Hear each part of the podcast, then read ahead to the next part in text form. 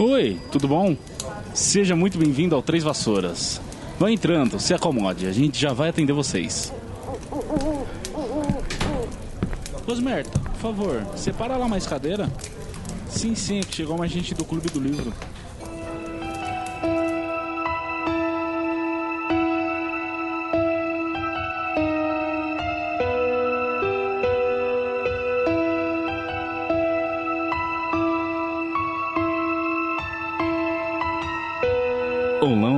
Seja muito bem-vindo, seja muito bem-vinda ao Três Vassouras. Pegue sua cerveja manteigada, porque hoje iremos falar do 11 capítulo de A Pedra Filosofal, intitulado Quadribol. Eu sou o Thiago, vulgo James, e aqui sempre junto comigo, sempre na humilde, pra todo rolê, inclusive para apresentar esse podcast, ela, Heloísa Angeli. Oi, gente, tudo bem? E. Peraí, mas. Elo, por que, que o, o nome do podcast faz sentido? Porque hoje nós somos três pessoas e três vassouras, prontos para jogar Olha. quadribol. Olha só, Não, e não mais uma né? vez. Não é time de quadribol de três, mas a gente podia jogar um amistoso se tivesse mesmo presencial, né? É, eu achei que Com o Léo era especialista em quadribol, e por isso que no roteiro tava indicando isso. No roteiro tá aí hoje, o nome do podcast faz sentido. Mas faz sentido mesmo, peraí, né? Tem que acertar, porque não faz sentido na edição, né? As pessoas não estão vendo. E hoje, mais uma vez, o nome do podcast faz sentido, porque nós somos, mais uma vez, as três cabeças do dragão. Não, pera. Nós somos as três vassouras, porque temos um convidado, que é ele, Leonardo Galvão. E aí, gente, eu só queria deixar claro que me recusa a ser uma das três cabeças dos dragões porque eu não gosto de Targaryen. Mas hoje a gente vai falar de Harry Potter. É verdade, tem esse porém. O Léo, o Léo é anti-Targaryen. Bem, mas o Léo, por outro lado, gosta muito de Harry Potter, né? E gosta muito de quadribol. E uma coisa que é importante falar também é que eu também sou Sonserino, né? Deixar claro aqui já de onde eu venho.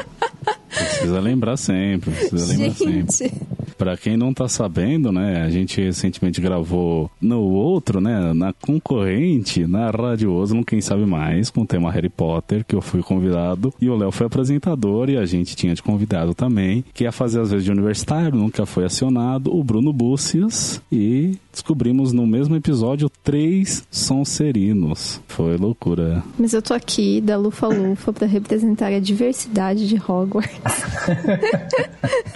Não somos todos sonserinos aqui. Infelizmente. Infelizmente, né? Tanto que a gente brincou, Elo. Acho que você, você ouviu o episódio, né? A gente Eu brincou que a ouvi, gente... sim.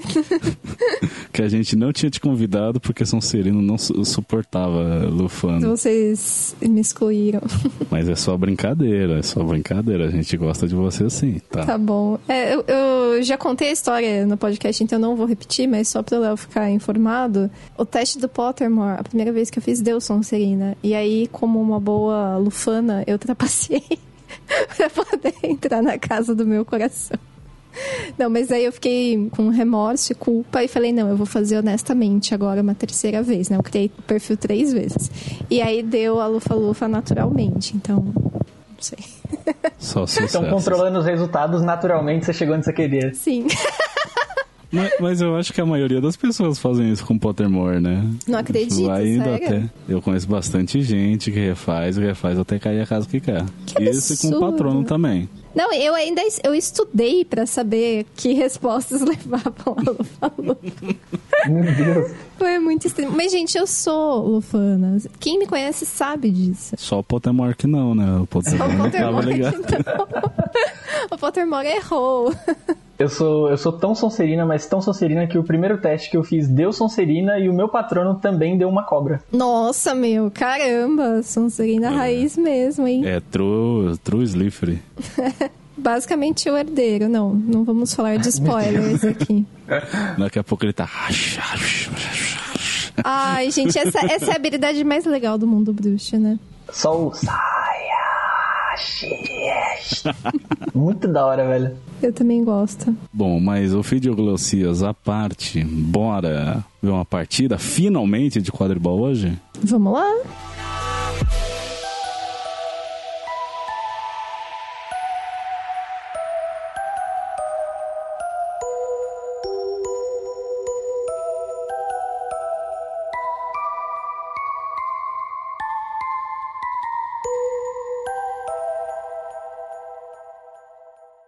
Podemos ir pro resumo? Podemos ir pro resumo. Ah, eu, eu acho que o convidado tinha que resumir. Então, Léo, resume o capítulo de hoje aí pra gente. Sonserina e Grifinória, todo mundo querendo que a Grifinória ganhasse, porque a Sonserina já estava em primeiro e como Harry Potter se inicia com a queda da Sonserina, é isso que tem que acontecer em todos os livros. Então, tudo que a Sonserina ganhava, a Grifinória tem que vir tomar o lugar. Tanto é que a, as outras taças das casas, que sempre ao, ao final é, é, ranqueado lá as casas e os pontos que são gerados né, ao longo do ano letivo, eram ganhos pela Sonserina, e aí já no primeiro livro isso é quebrado e o que rola é com a Grifinória ganhando, e com o quadribol não muda. Então, como a, a Sonserina já era a primeira ali, primeira de, de quatro casas, mas enfim, era a primeira, uh, o Harry também vem para acabar com esse tabu aí, né? Então, ele, ele vem pra, pra tomar o primeiro lugar. Sim, a gente vê que a pessoa realmente a flor da pele aqui para defender a própria casa. Porque se isso acontece, não vou negar, mas também tem outros detalhes do capítulo, né? Engraçado que o nome do capítulo é uma coisa, mas geralmente acontece outras, que nem o duelo à meia-noite, que é muito mais importante o Harry capturando o Lembrol do que o duelo em si. E aqui é mais ou menos isso. Tem a partida, é claro, tem quadribol, mas também a gente descobre outras coisas aí, né? Além da própria partida em si, que o Léo ignorou, não sei porquê, mas o Harry quase morre mais uma vez. Que a vassoura dele começa a comportar de um jeito muito esquisito. Pois é, não tem, tem esse acidente ao longo do, do, percurso da partida. E eu acho muito bacana também que a partida em si já começa, foi, foi até um, um dos pontos que eu montei aqui na minha pautinha, que basicamente eles estão sempre falando, todos os personagens estão sempre falando que o quadribol é um esporte muito perigoso. Sim. E, e, isso é reforçado por vários personagens ao longo de todo o capítulo. Então é gente falando, ah, cuidado para não cair da vassoura. Ah, não sei quem tomou um balaço na nuca. Ah, tem os batedores porque eles têm que, que, que defender o pessoal que tá tentando capturar o ponto, tá tentando marcar os pontos. E aí eles ficam, claro, como a Sonserina é o. é o exemplo do, do, do mal, do, do, true evil. E eles contam sobre o Marcos Flint, que, nossa, como ele é ruim, tem que ter um jogo limpo porque o Marcos Flint é ruim. É, eu acho bacana que é sempre reforçado ao longo de todo o capítulo como o quadribol é, é perigoso. Então a gente vê isso uh, ao longo da partida com os balaços, os confrontos entre, entre os próprios jogadores. E como o Thiago disse, lá pela metade, barra final da partida, já final do capítulo também, que a vassoura do Harry é azarada, né? E aí ele quase morre também. É engraçado até as características do pessoal da Sonserina. O pessoal da Grifinória, todo mundo é muito comum, né? Nos livros. No filme vai quebrar isso. Mas o pessoal da Sonserina é feio e geralmente com formas grotescas. O Harry fala que o Marcus Flint lembrava um trasgo. Aí a gente vai ver o Crabbe e o Goyle também são dois descritos, né, como dois gorilas. Aí tem uma mina lá que tem cara de bulldog. É engraçado como ela dessas faces, né, pro pessoal da Sonserina. É um pouco preconceituoso, não sei, não sei. É, o livro totalmente é como se fosse da visão dos Grifinórias, né? Então o povo da Sonserina é tudo feio, ninguém vai falar que eles são bonitos. Pois é, e o engraçado é que, tipo, essa temporada de quadribol acontece no inverno, né? E, tipo, aqui pra gente, inverno é uma coisa que não faz muita diferença. Mas o capítulo abre lá com o Hagrid descongelando as vassouras, tirando a neve do lugar, não sei o que, né? Eles estão, tipo, todos congelados e empolgadinhos com a Copa. E também tem outra questão que, apesar da empolgação aí com o quadribol, as aulas continuam, né? Então o Harry tá treinando pra caramba e só porque ele fez amizade com a Hermione é que ele consegue manter as lições em dia, né? Ela não deixa eles copiarem as lições, mas como ela corrige, eles acabam sempre tendo as respostas certinhas, as lições ficam bonitinhas. Não, é engraçado que desde o primeiro livro, os alunos já assim, nossa, é muito atarefado. Nossa, gente, é muita lição para fazer, eu não sei se dou conta. E, eu acho meio redundante, porque todo capítulo sempre vai ter uma parte que não, as crianças estavam atarefadíssimas com as lições de casa, assim, desde o primeiro livro já tem isso. Ah, mas eu acho importante, porque to todas as crianças, tipo, acham que tem muita lição de casa, né? Você pode ter uma lição de casa na semana inteira, você já acha que é muito que você tá sofrendo, então...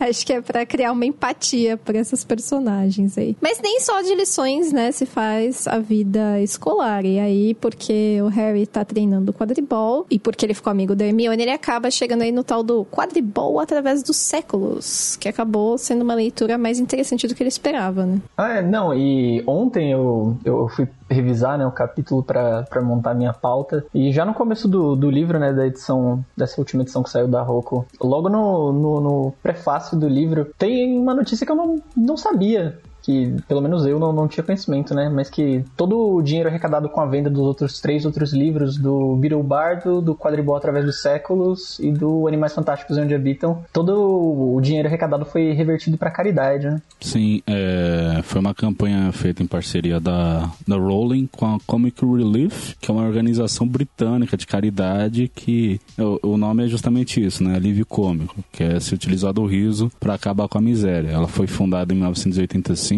pelo escritor de comédias, o Richard Curtis, e aí ele criou essa organização para ajudar a combater a miséria lá na Etiópia. E aí realmente rolou isso, né? Esses livros, teoricamente, a arrecadação do dinheiro deles é, não foi pro bolso do Bla Rowling, senão para essa campanha aí. Eu achei interessante comentar Quer dizer, né, um, aproveitei o gancho da fala do Léo, que ele tinha comentado comigo ontem, decidi trazer para pauta para falar disso porque achei, achei interessante, né? Apesar de tudo, de tudo, tem essa preocupação, ou pelo menos tem essa marca aí na história da Rowling. Né? Não que estamos novamente passando pano para ela, gente. Mas achei legal de comentar. Ah, não, eu achei interessante, eu não sabia disso. Legal que usaram dinheiro para uma coisa boa, né? Não é? é outro ponto. Pode falar, Léo. Não, eu ia dizer de, que você estava falando sobre a Inglaterra e tal. E outro ponto que eu acho interessante do, do quadribol é a questão cultural do quadribol, que a gente pode até fazer um paralelo com o futebol mesmo, o futebol inglês, que os torcedores em si são bem violentos, mas é um esporte muito, muito famoso e muito conhecido e disseminado lá, né? Da mesma forma que o quadribol é no, no mundo bruxo. Claro, a gente vai ver isso no, nos nos livros seguintes, mais especificamente lá pelo, pelo quarto livro, onde a gente vê que realmente tem um campeonato inteiro e não é a primeira, não é a centésima edição, é a quadrivigésima, não, não, eu não me recordo do, do falando, mas é, é é, é, muito, muito. É um número escalofobético, assim, pensando de partida que tem. Copa do Mundo de futebol a gente tem, sei lá, 22 edições. O, o a parada era tipo a 472, que eu não sei Nossa, falar, mano, era ordinal, muita assim. coisa. O, o quadribol é muito antigo, remonta da Idade Média, tá ligado? E é, é, bem enraizado, né, na, na cultura bruxa, tanto é que os times ali do, do Reino Unido, eles, cada um representa ali o país, e você vê que o, os personagens ao longo dos livros, mais nos livros do que nos filmes, né? Eles realmente torcem pelos times, é mencionado pôsteres que o Rony tem no, no quarto, camisa e torcedor, eles vão pra, pra Copa e você vê outros personagens do mundo, que basicamente é no, no quarto livro que a gente vê que tem um mundo fora de Hogwarts, né? E esses outros personagens também têm essa interação com o quadribol, então a gente vai ver personagens como o Victor Krum, que basicamente é o, o TikToker do quadribol, né?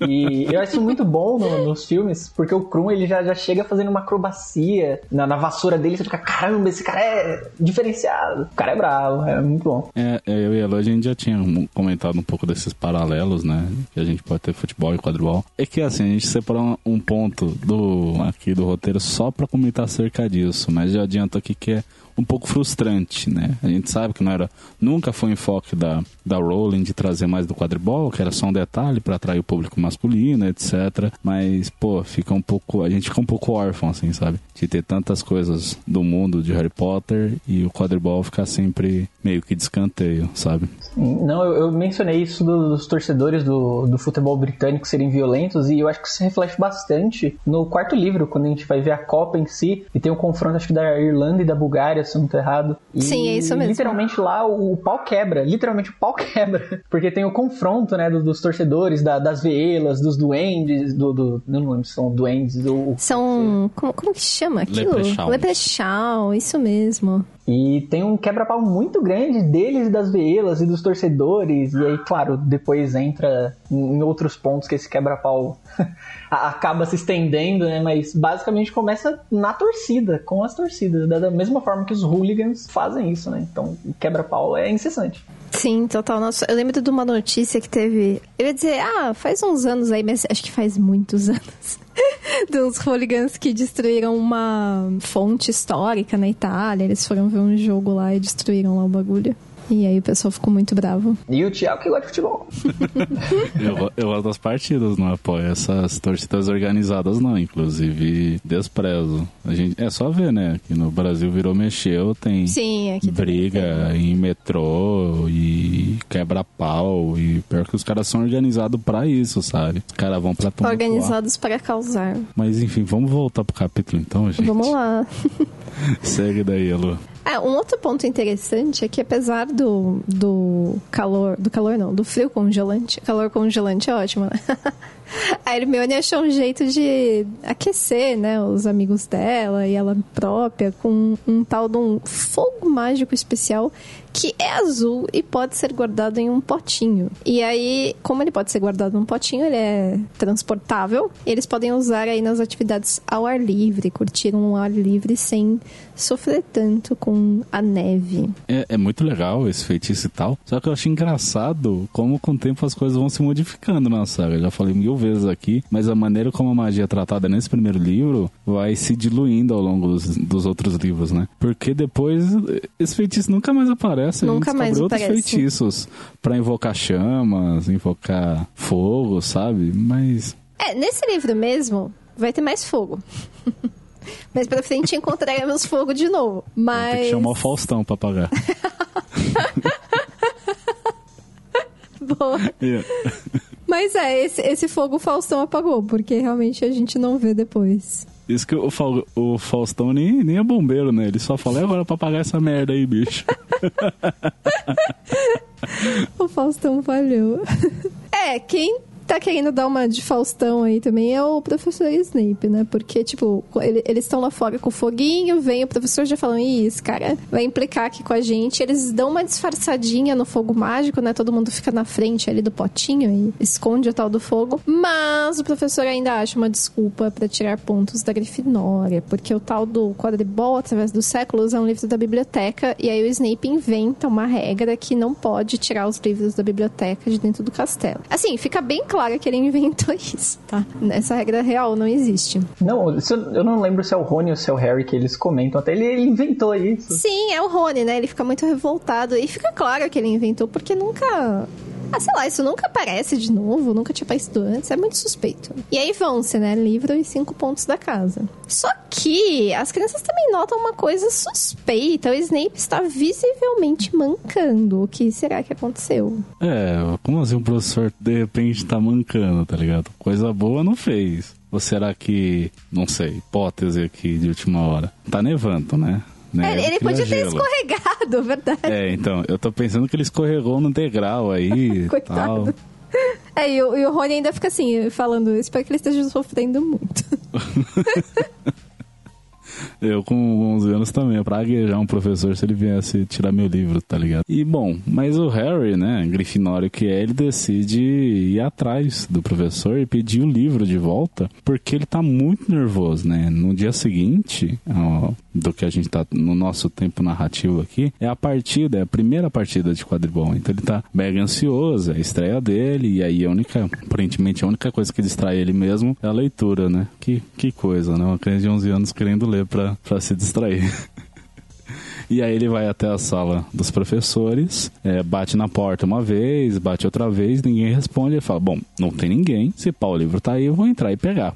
Só que no que ele abre a porta, ele vê o Snape com as vestes erguidas até o joelho, né? Mostrando suas belas pernas. No momento não tão belas assim, porque elas estão com um machucado bem, bem sinistro. E junto com o Snape tá o Filch, que tá tentando ajudar a né, cuidar das feridas com, com ataduras. E aí, no primeiro momento, eles não percebem a presença do Harry, né? Que abriu a porta. Que é muito estranho, né? Os caras deveriam estar muito distraídos, porque o Harry bateu duas vezes na porta e ninguém nem se tocou que alguém poderia entrar. Total. Mas beleza. Aí, nisso que eles estão distraídos, o Snape ainda comenta com, com o Filch, né? Como que se pode ficar de olho em três cabeças ao mesmo tempo? Será que tem três cabeças né?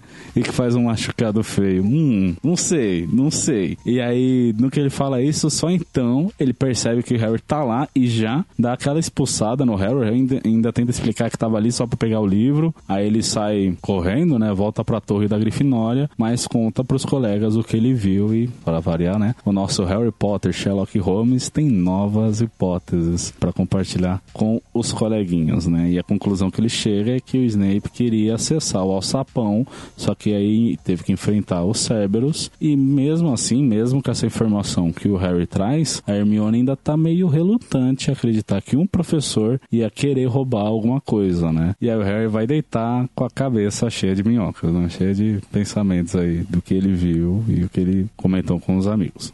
É, vocês sabem que, tipo, em relação a isso, eu acho que é uma questão interessante do livro, apesar de que, como vocês falaram, ele é um pouco. Em vez de, sei lá, todas as casas terem uma importância, um ano ganhar, tipo, sei lá, na maior parte dos anos podia ganhar a Grifinória, mas às vezes as outras casas fazem alguma coisa. Não, né? É, mas eu acho interessante porque eu acho que ele tem essa função, que é uma coisa meio que as crianças estão descobrindo, né? Quando elas têm a idade do, dos protagonistas de que no, o mundo não é tão assim preto no branco, sabe? Não é tipo tudo bom ou mal, tem muitas áreas cinzentas aí, né? Então a Hermione fica assim: "Ah, não, mas o professor, o professor jamais ia roubar uma coisa, como assim e tal, né?" E eu acho legal que o livro tá sempre colocando essas questões e eu não tinha notado, mas desde o primeiro livro, né? Porque por mais que o Snape seja essa figura meio desprezível, né? As crianças não gostam, ele é chato e tal, ele é uma figura de autoridade que tem essa coisa do respeito, né? De ah, e o professor professor. E a Hermione acaba tendo esse confronto interno, né? De tipo, puxa, espera aí, né? A história tá muito suspeita mesmo. Não, sim, é, e tanto que é, é, o Hagrid vai corroborar com essa ideia, assim, como assim um professor de Hogwarts ia querer fazer algo para prejudicar a própria escola, sabe? Uhum. Também tem isso dele nesse mesmo capítulo. Sim. Outra coisa que, que me veio à mente também, agora mencionando isso, do, do professor como uma, uma figura de autoridade e até então imparcial e parcial ao mesmo tempo por conta das atitudes que o Snape tem. Uh, um outro exemplo é durante o jogo mesmo. Quem narra o jogo é o Lino Jordan, né? E o Lino Jordan é totalmente parcial. Então, enquanto tá rolando ele e a, a, a bola tá na, na mão da, da Angelina Johnson, ele fala: Nossa, e a bola tá com a Angelina, a linda Angelina, belíssima Angelina, grande jogadora jogadora Angelina. E a Minerva fica dando uns cutucões nele, né? E ela fica tipo, Lino! E ele, ah, não, professor, é, é isso, a Angelina. E, e aí ele fica ele fica reforçando, né, essas falas ao longo do jogo. Então, quando atingem uma, uma jogadora da, da Grifinória com um balaço, e aí ele fica gritando: Não, foi falta, expulsa ele, ele fez de maldade. E aí, no meio do, do, comentário, depois de tantos comentários parciais que ele já fez, ele já vira assim pra Minerva e fala: Não, professora, é, quer dizer, foi falta. E, e eu acho muito bacana, porque ao mesmo tempo que a Minerva tá ali torcendo pela casa dela, né, pela Grifinória, pra Grifinória ganhar e tal, ela tenta manter essa parcialidade de professor pra, pelo menos na narração, né, pra ser uma coisa justa. Ah, eu acho que ela fala pra, pra ele parar com isso, mas sabe aquela coisa, tipo assim, ó, é minha obrigação como professor falar. Igual seus pais, assim, quando eles veem que você tá fazendo um negócio negócio que meio que não pode, mas que eles não estão nem aí. Eles falam, filho, não faça, viu? Filho, não vai beber. Sei lá, sabe essas coisas assim? tipo, você sabe, você fala só pra falar, né? Tipo, ninguém tá nem aí. Só pra cumprir aquela, aquela tabela social, né? Aquele contrato social. Então ela também fala, ó, modera aí os comentários, mas ela nunca nunca impede, de fato, ele de fazer os comentários, né? Então. É muito engraçado. E é bizarro que só ele que narra, tipo, não, não teria outra pessoa pra adiar as partidas. É, porque, por que só ele narra, sabe? Porque ele tem a benção da professora Minerva assim, né? Mas enfim, antes de chegar nessa questão da, da partida em si, um, uma coisa que é interessante é que o Olivia Wood, o capitão da Grifinória, ele tenta manter a adição do Harry no time como um segredo. Só que, né, gente, escola, todo mundo já tá sabendo dessa parada aí, né? E aí, antes da partida, o Harry, tipo, ele não quer nem comer no café da manhã de tanta tensão. Ele tá nervosinho mesmo, assim. Tipo, ele dormiu mal à noite, né? Foi dormir aí com cabeça cheia desses pensamentos e acordou sem nem ter fome. Mas tá, tipo, tudo bem, né? Quando a partida começa, apesar dele ter tido, sei lá, comer uma torrada que a Hermione e o Olivia obrigaram, mas ele tá tranquilo, né? E tá tudo indo bem. Ele tá lá, tipo, quietinho na dele, que a tática do time é deixar o Harry voando num plano mais elevado. Assim, os balaços não, não vão vão pegá-lo, né? E aí ele também consegue ter uma, um, um ponto de vista, né? Uma perspectiva maior para procurar o pomo. E a partida vai rolando aí, né? Narrada pelo Lino Jordan, como a gente estava falando. E os times vão tentando marcar os pontos tal. Até que tem uma hora que o Harry acha que viu o pomo. Só que na verdade era o brilho do relógio de um dos gêmeos Weasley. E eu acho isso muito esquisito, porque assim, gente, não tínhamos falado lá, né? Que essas coisas não funcionam no castelo de Hogwarts, não sei o quê. Então, que relógio é esse, né? Eu espero que seja um relógio mágico, tipo aquele que o Dumbledore tem lá no primeiro de, dos primeiros capítulos e que nunca mais aparece, porque não é para os artefatos trouxas funcionarem e seria muito estranho o menino ficar andando por aí com um relógio parado, né? É, depois a gente descobre que realmente os bruxos herdam relógios e eles são mágicos, mas aqui nesse primeiro momento só fala, ah, viu o brilho de um relógio e tipo, é como é, impressão inicial que a gente tem, né, que é um relógio comum de trouxas. Só que não, a gente vem descobrir que relógio de ouro mágico, igualzinho ao do Dumbledore, com os planetinhas orbitando que e tal. Chique. Chique, chique no último. Mas, Eula, você tava falando aí, essa estratégia, mano, é qualquer coisa, assim. Ah, Harry voa, fica lá em cima, evita os balaços e aproveita seus olhos de águia pra ver se... Mano, essa estratégia é muito boa, né? Porque assim, o- os caras, tipo, não, a gente tem que manter em segredo que Harry tá no time, ele é um grande jogador, não sei o que. Aí, aí, tipo, ah, fica voando aí em cima da gente, Harry. Não, e coloca, coloca o míope, o cara que usa óculos pra ver de longe. Como que o cara voa e a porcaria do óculos não cai, bicho? Ele tinha tão olhos de águia, assim, eu esqueci que ele usa óculos. A, a primeira contestação disso do óculos, nos primeiros livros e filmes eu não lembro se acontece, mas no terceiro já o Harry usa um, um elásticozinho preso assim ao óculos. Mas então, é só do filme. Já, já tem isso? É, não, então, no, no, filme se preocupam com isso, pelo menos. Mas isso me soa meio que como, olha, é o cara novato. Ah, ele, ele é bom, ele consegue ver o pomo, mas ele nunca jogou, então a gente não sabe se ele vai conseguir se virar no meio da partida. Deixa ele lá em cima, então, que ele não atrapalha também o, no, no percurso aqui da gente. É, ele ainda tá acostumando a jogar, né? Deixa ele lá no, no cantinho. Não, dele. mas é, é tipo qualquer coisa. No filme é ainda pior. O filme, ele só fica parado no ar. Ele fica sentado. E aí a, a Sonserina maldosa fica fazendo um monte de falta. Aí só fica dando uns close no Harry e o Harry, tipo. "Ai, que de injusto, meu.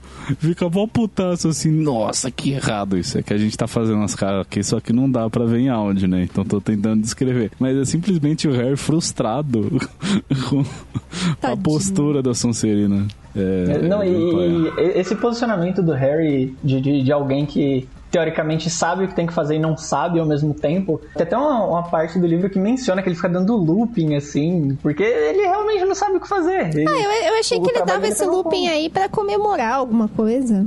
Não, fala só que é pra extravasar a adrenalina, assim. Mas, mano, é muito bizarro, porque Nossa, mano, isso é muito estranho.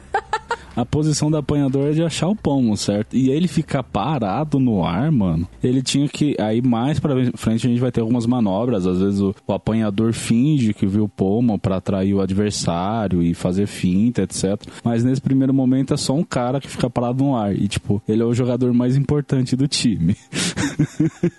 É, eu acho que cai naquilo que você falou do quadribol querer traçar esse paralelo, né, com o futebol. Inclusive tem uma piadinha, né, que tem um menino lá que é, eu esqueci qual que é. É o que- Dino Thomas. É o Dino Thomas, isso, que ele gosta de futebol. E ele fala, não, tem que dar um cartão lá pra falta, não sei o quê. E ele fala assim, mas que cartão? Do que, que você tá falando? Que cartão que é esse, né? Tá doido? É, bicho? tipo, não, não tem cartão nenhum.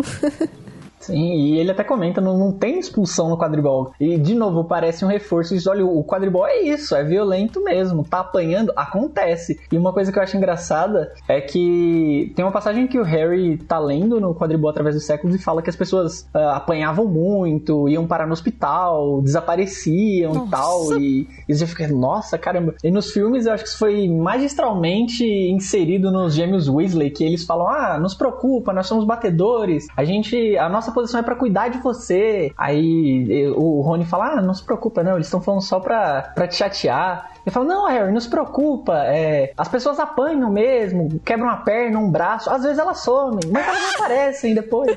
E eu acho muito sensacional. Tem uma fala do livro que é só do filme que eu acho genial, assim. Que o Harry pergunta pro Olívio como foi a primeira partida dele, porque o Mosquete tá bem nervoso dele.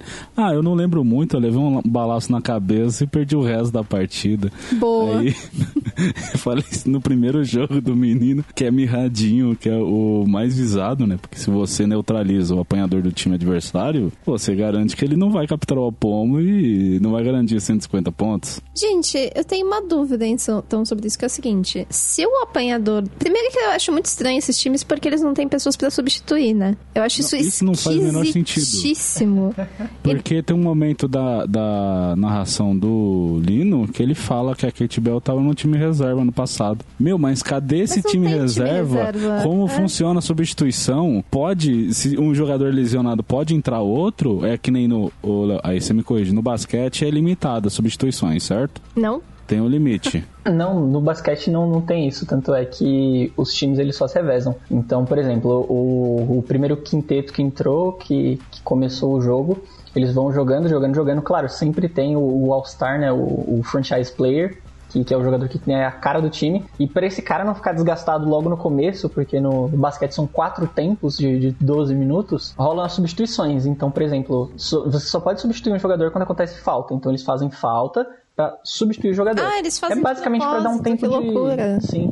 Sim, a, a falta no, no basquete é algo tático. Basicamente, eles são substituídos, mas só pro cara que é a cara da franquia ele descansar um pouco, porque não tem isso de, de limite de substituição, não. Sim, no, no futebol já teve época que não havia, não havia substituição. Tipo, ah, o fulaninho quebrou a perna. Foda-se, vai Foda-se, jogar vai com jogar com gente. 10.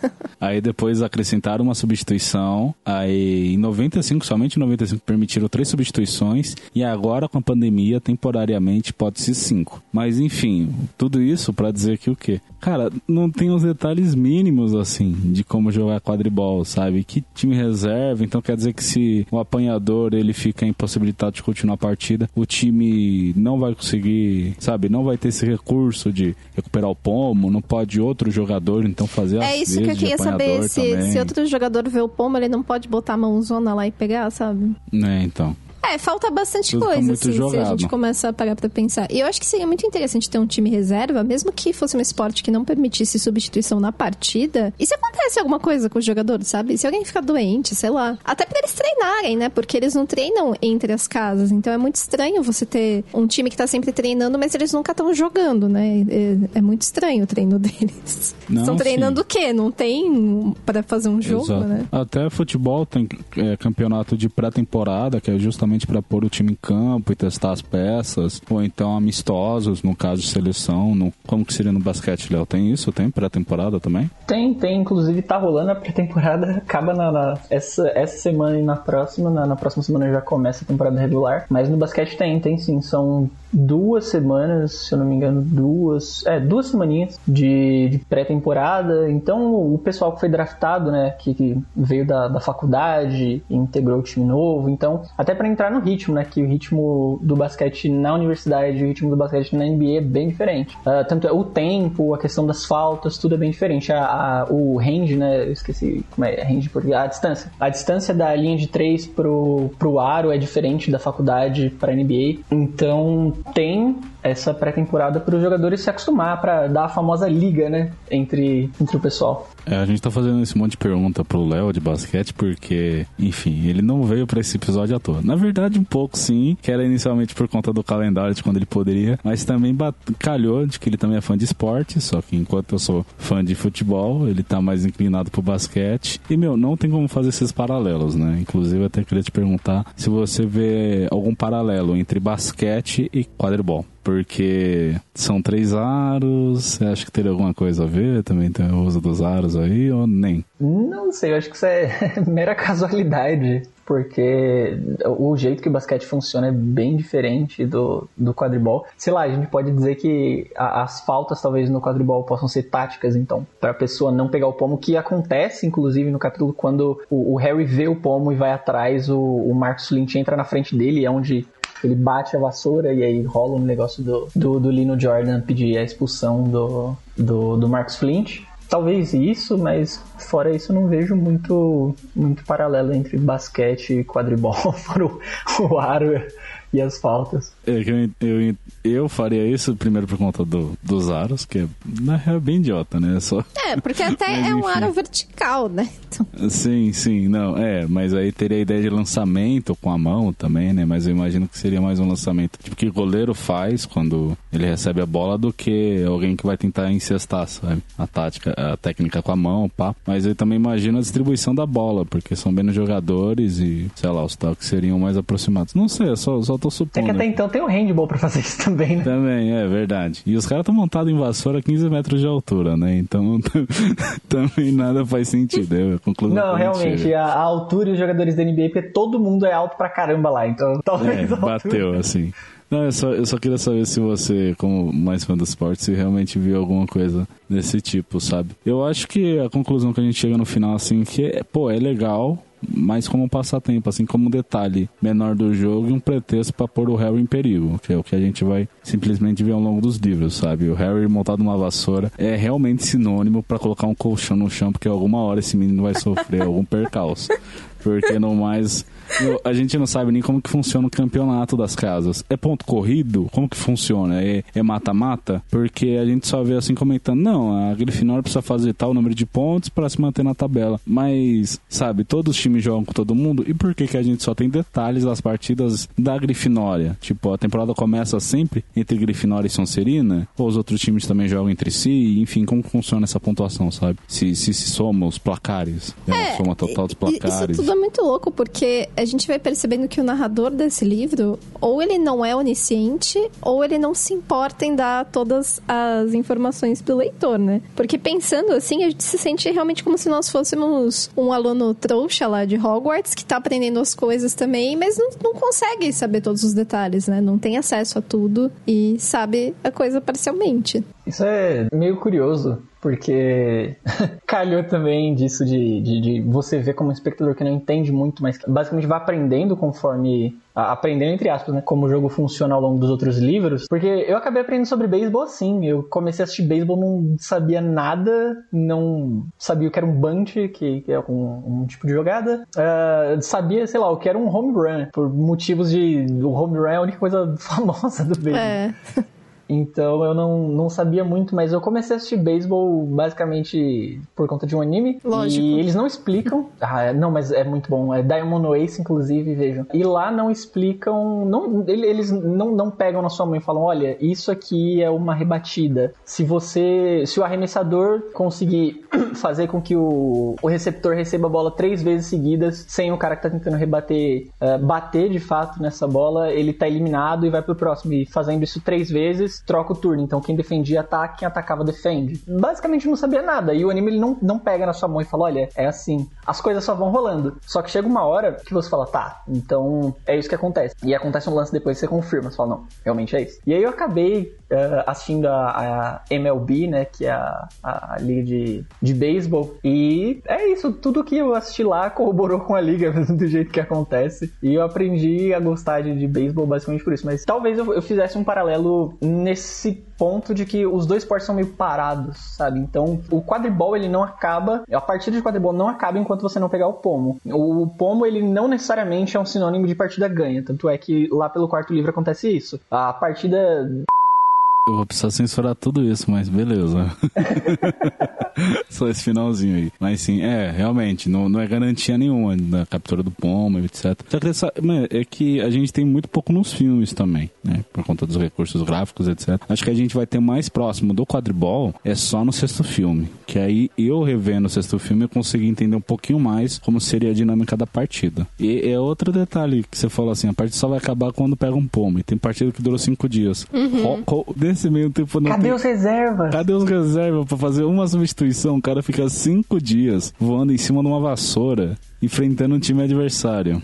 Acho que é interessante ver que existem paralelos aí, correspondências entre quadribol e vários esportes, então, né? Uma coisa que acho que essa do futebol fica mais clara, talvez por conta da violência também. Algumas coisas, sei lá, tipo hockey, rugby, né? Que acho que tem essa coisa meio violenta também, mas eu nunca tinha pensado, por exemplo, na questão do beisebol, mesmo do basquete, apesar de ter o aro, né? Então acho que é bem interessante tudo isso. Não, depois que o Léo falou, eu tô sentindo que realmente a minha comparação foi bem esdrúxula. Chula.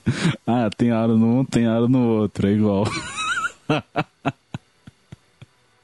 Isso que, isso que recentemente o Léo me doutrinou a gostar de basquete, que eu odiava, né? Ah, você Aí a gente- odiava?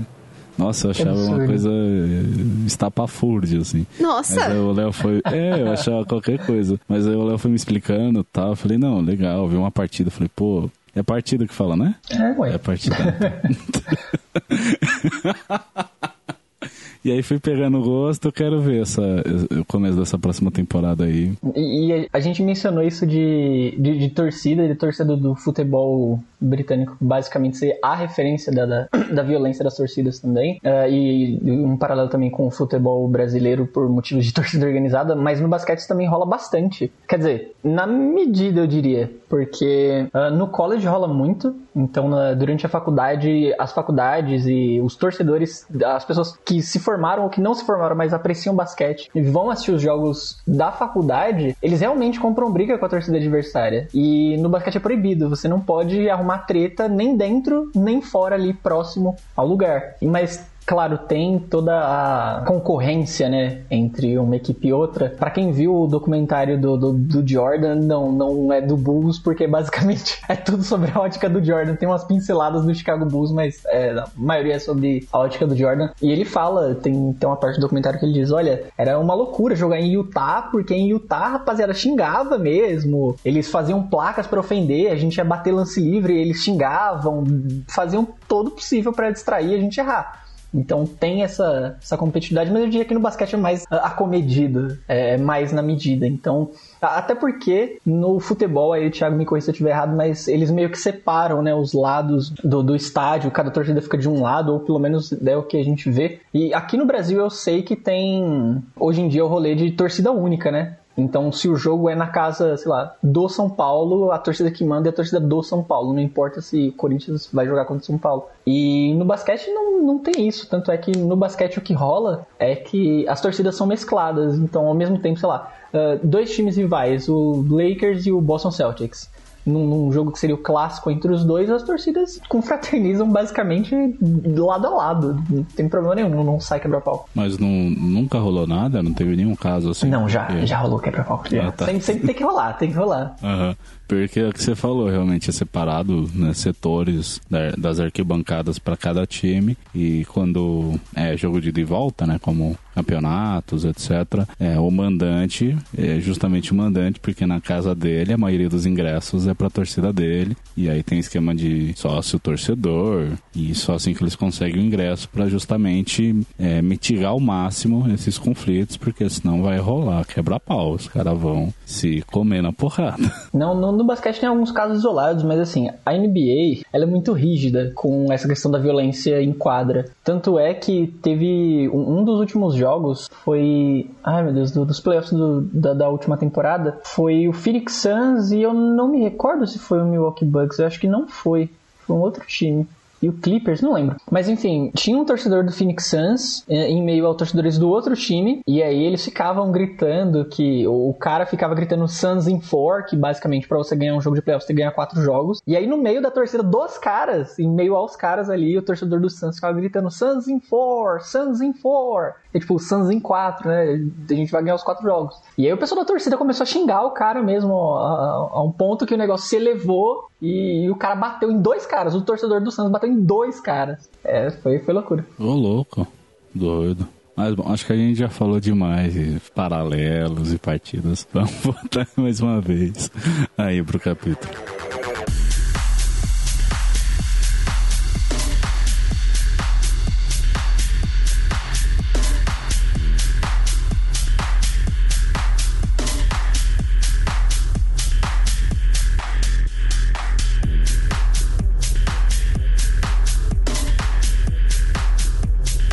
Mas assim, tá essa tática meio suspeita aí, né? O Harry tá lá por cima de todo mundo, só que tudo ia bem até que ia mal. Porque a vassoura dele começa a subir cada vez mais alto e a vibrar, desestabilizando ele sem que ele esteja fazendo isso de propósito, né? A vassoura tá. criou vida. E a plateia percebe, assim, né? Sabemos porque o Rony e a Hermione que estão assistindo junto com o Hagrid da arquibancada, eles ouvem um comentário do Simas, né? Se um dos jogadores da Sonserina poderia ter feito algo com a vassoura, porque antes o Harry foi bloqueado, né, por um jogador quando ele estava prestes a pegar o pomo, como vocês colocaram. E aí a Hermione percebe que aquilo não é feito do Harry não, né? Não é ele que tá fazendo aquilo, tá? É estranho mesmo. Aí com os binóculos do Hagrid, ela percebe, ela começa a observar o pessoal na arquibancada, os espectadores do jogo e não os jogadores. E aí que ela vê que o Snape está murmurando algo para o nada. Que comportamento esquisito, né? E aí, nesse ponto, Harry já tá praticamente pendurado na vassoura. Os gêmeos Weasley tentaram ajudá-lo, né? Só que, tipo, tentaram pegar e puxar ele para uma das próprias vassouras. Só que isso aí só provocou mais a vassoura do Harry, né? Ela começou a ficar ainda mais doida ali. Então, eles ficaram ali por baixo mesmo, esperando pra pegar o colega a hora que ele cair, né? Já pensou, mano? O Harry escapa as mãos, ele começa a estar em queda livre. Aí o Fred e o George vão tentar pegar ele, um tromba no outro, o menino cai lá no chão e acabou a saga. Não ia acabar porque, né, acho que como não, não seria uma ferida mágica, seria possível consertar, mas... Podia ser uma saga. Poderia ser uma saga zumbi, né? a, gente descobre, a gente descobre mais pra frente que tem como dar um jeito de reverter a morte. É, não sei. Veremos nos próximos livros aí. Mas enfim, acaba nem sendo necessário os gêmeos passarem por essa situação aí de trombar. tentando pegar o Harry, porque a Hermione, ela vai atravessando a arquibancada assim, toda estabanada, toda esbaforida, né? Esbarrando ali em todo mundo. E solta o foguinho azul, aquele que estava no potinho, nas vestes do professor Snape. Eventualmente, ele se liga, né? Que a roupa dele tá pegando fogo. Fala que ele ficou 30 segundos sem perceber que a roupa tava em chamas. Assim, ele tava muito concentrado, né? Ele tava muito concentrado no que quer que ele estivesse fazendo ali. E aí, nisso, quando ele percebe, a Hermione já, assim, ligeiramente guarda foguinho no pote, sai dali e agora o Harry está seguro, né? Ele tá bem estabilizado na vassoura, voa rapidamente em direção ao chão e cospe. Isso mesmo, cospe o pomo, garantindo assim a vitória da Grifinória com uma performance incrível. Pomo pegou com a boca. É muito bacana porque no livro a Hermione é bem acomedida nesse tratamento, porque até então acredita-se que o Snape tá azarando a vassoura do Harry, né? Então ela vai lá, ela pega esse foguinho azul no potinho, bota na capa, mas antes de sair ela pega o fogo de volta e sai. No filme não rola isso. Ela só larga no filme, o cara ela vai atrás... fogo lá? Sim, no filme ela vai atrás, chega lá, manda um Lacarno inflamaram, bota fogo na capa, e não é nem o Snape que nota no filme, é um cara que vira assim, ele vê alguma coisa e fala, fogo, Opa, fogo! Tem alguma coisa chegando queimado. aí começam a pisar na capa do Snape, e cai, um rola no outro, assim, na arquibancada, e ela sai. Mas nos livros ela é, é mais acomedida. Ou seja, no filme ela poderia ter causado um incêndio ali na arquibancada, machucado um outras ter pessoas. Pessoa. É, não, ela poderia ter matado várias pessoas, porque o negócio é tudo de madeira. e não, e não existia aguamente nessa época. Gente, que loucura! Isso é muito engraçado, meu. Como assim? Bizarro, bizarro. Mas bizarro também é o Harry ter quase engolido o pomo. Que horas que foi isso? Ele simplesmente pousa no chão e cospe o pomo, velho. É, como ele, Mano, ele, ele não tava nem não conseguindo controlar a vassoura. O negócio bateu na cara dele, né? Ele lá com o bocão pegou. É, não, é, eu acho essa parte tão aleatória, mano. Tipo, não faz o menor sentido. A pessoa tava prestes a cair da vassoura e de repente ela apanhou o pomo com a própria boca. É, porque assim, se ele apanhou com a boca, a gente imagina que ele fez isso porque ele tava se segurando na vassoura. Por outro lado, ele poderia ter apanhado o pomo na hora que ele tá descendo, né? Pode ser que a vassoura estabilizou, ele viu o pomo e desceu. Só que aí ele pegaria com a mão né? Não faria, não faria sentido pôr a boca nisso. Até porque, tipo, tudo bem que a boca também tem muitos músculos e consegue, né, ser capaz de muita precisão. As pessoas, pessoas conseguem fazer coisas muito precisamente com as bocas, né? Tem aquelas pessoas que desenham com a boca e tal, não sei o quê. Mas é inusitado, né? Se a pessoa não estiver com as mãos ocupadas, não estiver com as mãos danificadas, se ela estiver com as mãos ali à disposição, normalmente. o hábito é que se pegue as coisas com as mãos. É tão bizarro que até o capitão da Sonserina acha estranho. Fala assim, meu, mas isso não é contra as regras, não é válido. Tipo, fica insistindo, né, que, que deveria se continuar a partida. Só que o mais doido, para variar, né, no quadribol, que não existe nenhuma regra, por acaso tem uma regra aí que diz que não, não especifica com que parte que o apanhador tem que pegar o pomo. Foi parar na boca dele, então encerrou tá a partida bem. e garantiu a vitória. É, o Harry não tá nem sabendo aí dessas reclamações, porque nisso ele já tá tomando um chazinho na cabana do Hagrid, né? Ele e os amigos, depois de mais um comportamento condenável aí do professor Snape, resolvem conversar com o Hagrid e falar sobre suspeitas deles, né? É, só que é aquilo que eu comentei, né? O, o Hagrid fala, imagina que um professor ia se voltar contra Hogwarts e ele fica insistindo que não, que apesar de todos os fatos que os meninos estão trazendo, ainda assim ele é contrário à ideia de que o Snape estivesse tramando algo. E aí a- as crianças até comentam, né, do encontro com Cerberus e o Hagrid pergunta, como que vocês conhecem o fofo? Só o Hagrid mesmo para não dar o nome de um cachorro de três cabeças de fofo, né? O Fofíssimo. Fluff no original. E aí ele comenta que ele comprou esse Cerberus, que em nenhum momento é falar de Cerberus, tá, gente? A gente descobre depois que o nome do bicho é Cerberus. Ele só fala que o fofo ele comprou de um grego no bar no ano passado e ele quase deixa escapar o que é que o cachorro tá guardando, só que no último momento ele segura a informação, né? E aí não fala mais nada. Ele percebe. É, só que de qualquer forma a- as crianças acabam descobrindo mais coisas, né? Como o nome do cachorro. Muito importante. Grande informação. Super útil aí. Mas eles aprendem também, eles descobrem outro nome, que é um tal de Nicolau Flamel, que estaria trabalhando com Dumbledore em alguma coisa. E aí eles têm mais uma pista, né? Que é justamente esse nome importante. O Nicolau Flamel, ou Nicolas Flamel, dependendo da tradução aí, pra descobrir, né, quem que é ele e de que forma ele tá envolvido na trama desse livro. É, o Hagrid acaba falando que é um assunto entre o Dumbledore e o Nicolau Flamel, então ele não deve falar nada e tal. é muito engraçado, né, tadinho? Ele tá tentando se conter e, e não, não falar os segredos, né, mas não dá muito certo. Eu gosto desse capítulo porque, assim, além de finalmente ter uma partida de quadribol, a gente entender um pouco melhor o jogo, apesar de ser bem como o Léo colocou, né? Nós estamos assistindo o jogo pelas descrições do capítulo, então existe um limite no quanto que a gente consegue entender, mas tem esse vislumbre aí, né? Mais concreto. E eu acho fofo também porque. Perdão do trocadilho.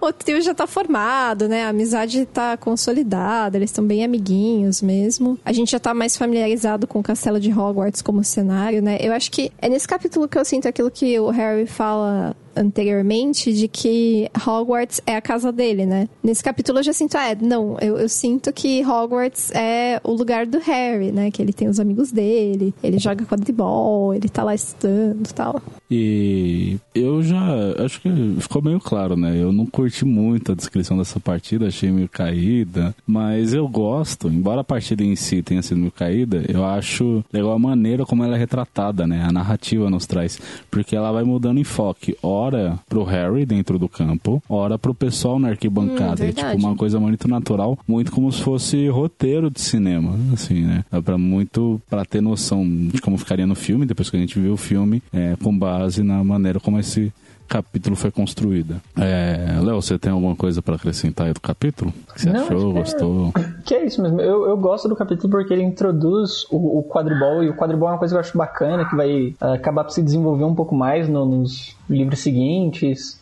Então a gente vê com um pouco mais de frequência, talvez, o Harry participando dos treinos, alguns jogos. E aí eu gostei muito que o Thiago contou uma coisa que realmente. O Harry tá numa vassoura, ele vai parar na enfermaria. Primeiro livro acontece isso, segundo livro acontece isso, terceiro livro acontece isso, quarto livro acontece isso, no quinto livro não acontece porque vocês vão descobrir. No sexto livro acontece isso. Exato, exato.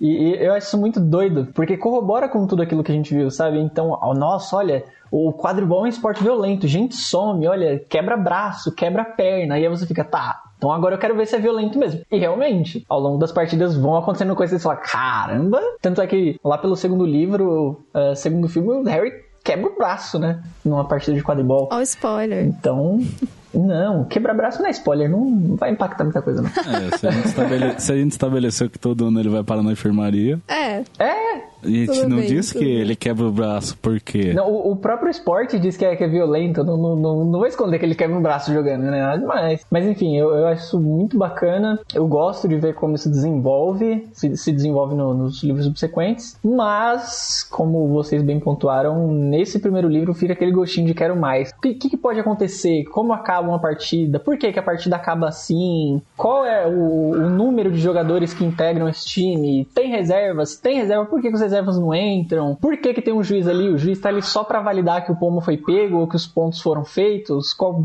que mais que acontece? Então eu acho que é uma leve pincelada, assim, sabe? Quando um chefe tá fazendo prato e ele quer deixar bonitinho, bem decorado, ele passa só o pincelzinho assim. Sei. pra mim, é, o quadribol no primeiro livro é isso. Ah, legal. Tá. Boa. Bom, acho que agora a gente pode então para nossa database que ninguém pediu, mas mesmo assim a gente fez. Ô, Luísa, por favor. Momento, você tem os olhos da sua mãe. Continuamos em dois. Biblioteca Hogwarts, a gente reencontra o famoso quadribol através dos séculos. Quer fazer também, Léo? É, o convidado fala do placar especial do capítulo, não, com certeza. Ah, o placar especial do capítulo, vezes que o pomo foi avistado por Harry. Duas e um alarme falso. Tem um alarme falso. Isso é muito bom. Pontos ganhados e perdidos para a Grifinória. Cinco, quando Snape confiscou o livro. Aí o placar da partida ficou 170 para Grifinória e 70 para Sonserina. E eu, quando tem placar de partidas, geralmente tem as siglas do time, né? Porque não dá para colocar o nome inteiro, né? Tem uma coisa mais é, sintética, etc.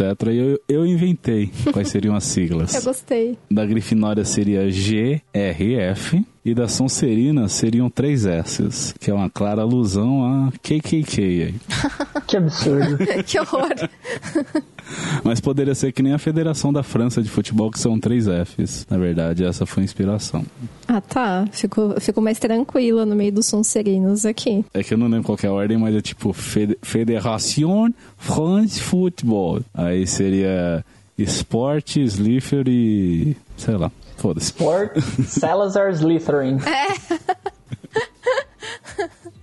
Tinha uma lógica aí. Personagens importantes que foram vistos pela primeira vez. Angelina Johnson, a belíssima Angelina Johnson, Linda conhecida Angelina. pelo Lino, Jo- pelo o, o- Lino. A Alicia Spinach, a Kate Bell, o Marcus Flint, que basicamente é o, é o- o mal encarnado na partida. E também descobrimos aí o nome do Nicolau, Nicolas Flamel, como o Thiago bem pontuou, dependendo aí do, da edição que está lendo. É, e as criaturas mágicas presentes no capítulo, na verdade, não tem nenhuma criatura mágica presente no capítulo, mas nós descobrimos que o Cerberus se chama Fofo. E ele é mencionado duas vezes, quando o Snape tá lá conversando com o Flint e... Com o Flint não, com o Filch. O Snape não conversa com o Flint nesse capítulo, até onde sabemos. E quando o Hagrid acaba falando né, do nome do cachorro para as crianças. Feitiços presentes no capítulo. A gente tem um feitiço não nomeado, mas que é ainda assim muito versátil, de foguinho azul da Hermione, que ela sempre guarda num potinho. As mortes do capítulo. Como o Harry tem mãos firmes e muita sorte e amigos bons, zero. E é protagonista. E é protagonista, claro. O nome dele tá no livro. Real. Mas até agora continuamos em duas mortes. E partidas de quadribol. Finalmente uma, aleluia. Aleluia. Tivemos Estamos cantando essa bola, ó. E é isso, gente. Então, Acho que podemos encerrar aqui, né? Vocês Podemos. O Monomito é aquela coisa, gente. Aquelas casas lá que tá desenvolvendo.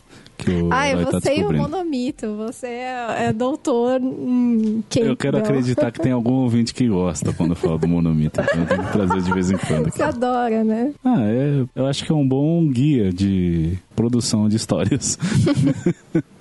Não, com certeza. É bem representativo, né? Então é isso. Então eu fui Thiago, Hugo James, me acompanharam aqui hoje a Heloísa, Ângela e o Léo Galvão. E você foi o nosso ouvinte. Tchau, tchau. Tchau, gente. Até o próximo episódio aí. Espero rever o Léo também muito em breve. Isso é tchau em língua de cobra. Um abraço aí pra vocês. Adoro.